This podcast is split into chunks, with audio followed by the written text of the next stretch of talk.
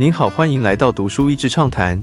读书益智畅谈是一个可以扩大您的世界观，并让您疲倦的眼睛休息的地方。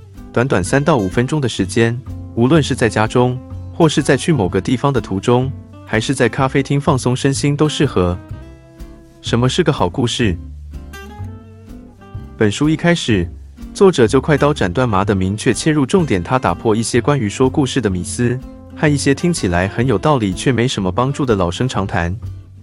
所谓的明确，包括他点出好的故事中必要的四个元素，以及好的故事要有什么样的顺序。其中故事的顺序不过就是开始、中间和结尾。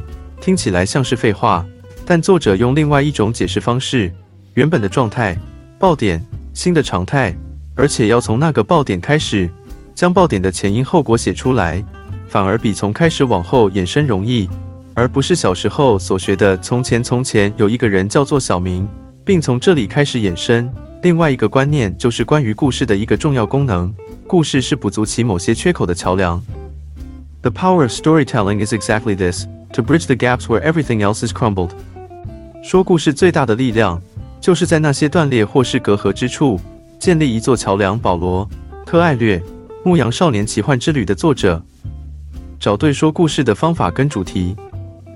面对跟客户之间的落差、跟投资人之间的落差，以及组织内部愿景传达的落差，我们的确很容易全神贯注在产品、数据或是所谓的目标，这些都很重要，但也蛮容易让人放空，或是让听众开始神游。为了符合人类大脑的设计，还是好好的学会说故事吧。以一个销售人员来讲，不要一直讲产品，要讲关于问题的故事，让碰上类似问题的客户产生兴趣。以一个募资的创业者来讲，不要一直讲产品，要讲关于初心和缘起的故事，让投资人感同身受，并愿意投资你的愿景。以一个领袖来讲，不要只做成果展示，要以想要凝聚的行动为目标来讲述我们的故事。找到最适合的故事。身为一个教导他人说故事的人，作者对于硬是要说出个故事会产生的尴尬癌。倒是非常诚实的表示，这是犯了故事罪过。为了说故事而说故事，The storytelling crime, telling a story for the story's sake。他最后几个篇章用非常有说服力的方式告诉读者，每个人都是有故事的，然后提出一些实用的寻找故事方式，淬炼自己的故事，然后最后如何判断何时该用哪种故事。所以平常就可以整理收集自己的小故事了。你不需要是个英雄。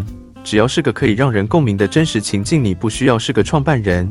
只要你真实分享你的初心，作为这个世界中独一无二的你，不要小看你各种酸甜苦辣的经历。我想，好的故事都是一种自我认识和自我接纳所产生的吸引力和共鸣感吧。